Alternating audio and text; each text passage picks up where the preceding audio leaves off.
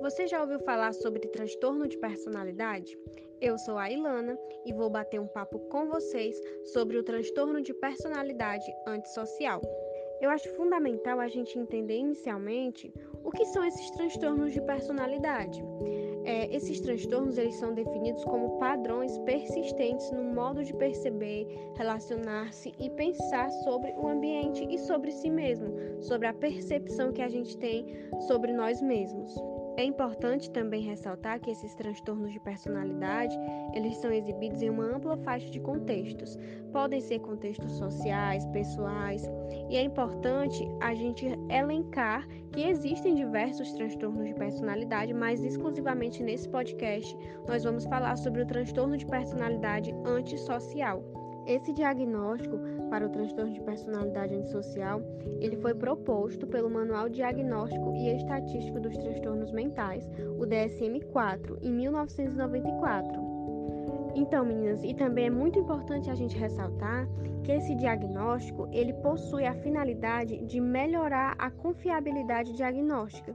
Isso vai ocorrer por meio da definição de comportamentos observáveis e também da personalidade subjacente inferida.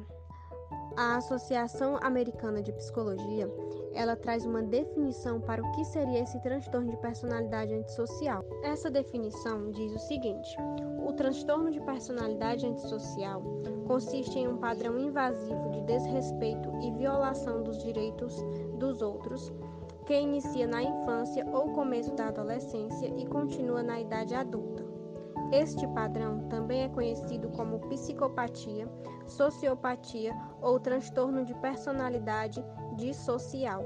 Meninas, também é muito necessário a gente ressaltar que atualmente o Manual Diagnóstico e Estatístico dos Transtornos Mentais, ele se encontra em sua quinta edição, ou seja, o DSM-5, e ele traz critérios diagnósticos para que o indivíduo ele seja diagnosticado com esse transtorno da personalidade antissocial.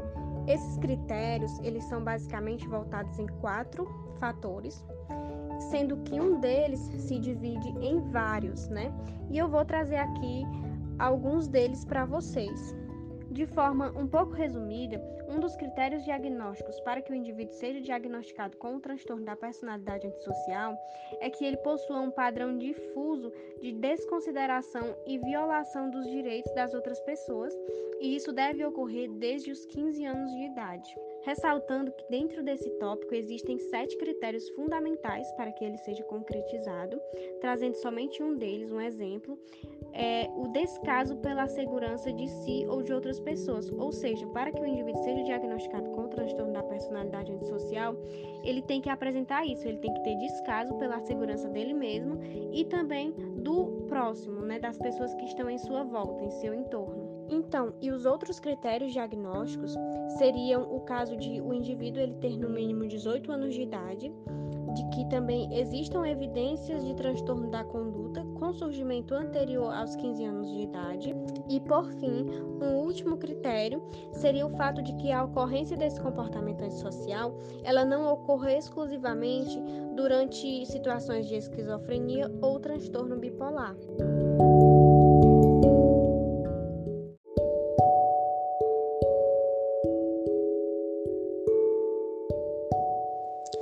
Me chamo Lara Nascimento e eu vou prosseguir com o bate-papo sobre transtorno de personalidade antissocial. Assim, um dos transtornos que mais parecem com o transtorno de personalidade antissocial é o transtorno de borderline. Esse transtorno de borderline é um dos mais intensos, né?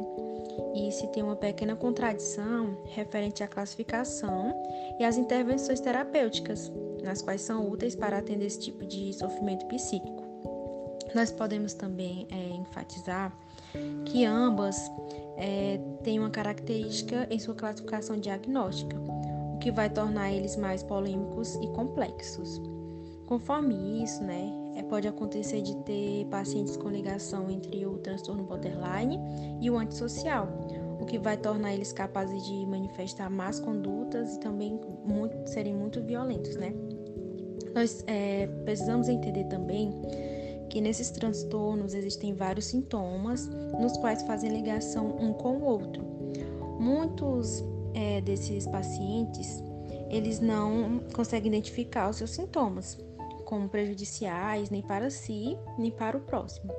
E conforme isso, eles se negam a buscar a ajuda de um profissional, né, para acompanhá-los.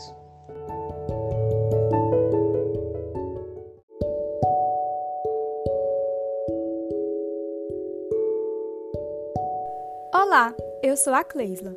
E dando continuidade à fala da minha colega Lara acerca dos transtornos que se assemelham ao de personalidade antissocial, nós temos também o transtorno de personalidade narcisista.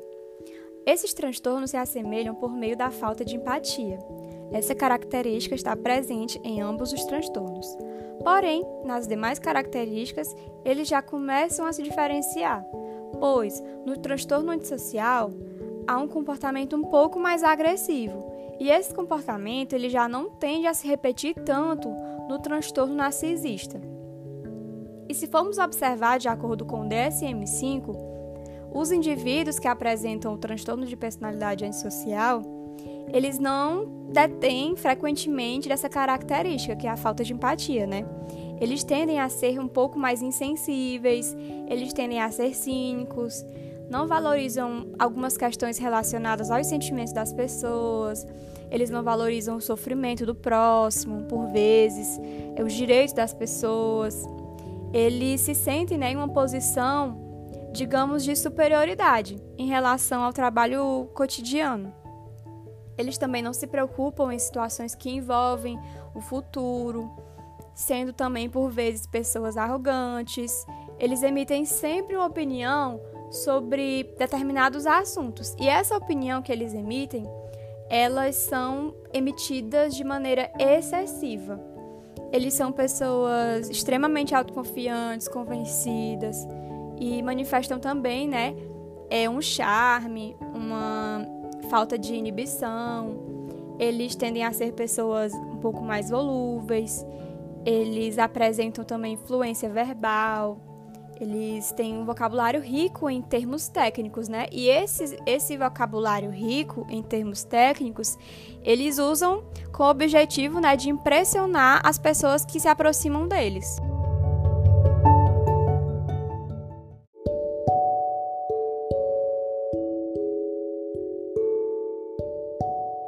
Olá, me chamo Jaiane Fernandes e irei encerrar o nosso encontro de hoje levando em consideração todos os aspectos mencionados na introdução e no desenvolvimento da nossa pesquisa.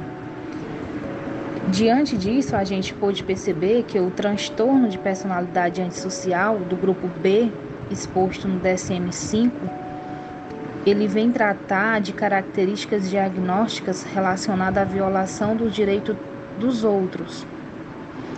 Então, não é possível encontrar empatia nesses sujeitos.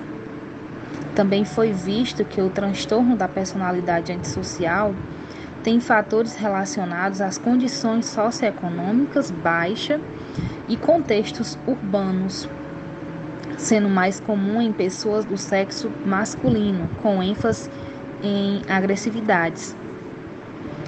Portanto, consideramos que esse transtorno é um dos mais polêmicos no manejo dos profissionais de saúde, porque existe uma grande dificuldade no tratamento quando relacionado aos conceitos complexos, como a dificuldade da relação adequada com os outros, com outras pessoas e de acordo com as nossas pesquisas, os aspectos a, seres, a serem analisados nessas pessoas são os seus comportamentos, as suas atitudes e os seus sentimentos.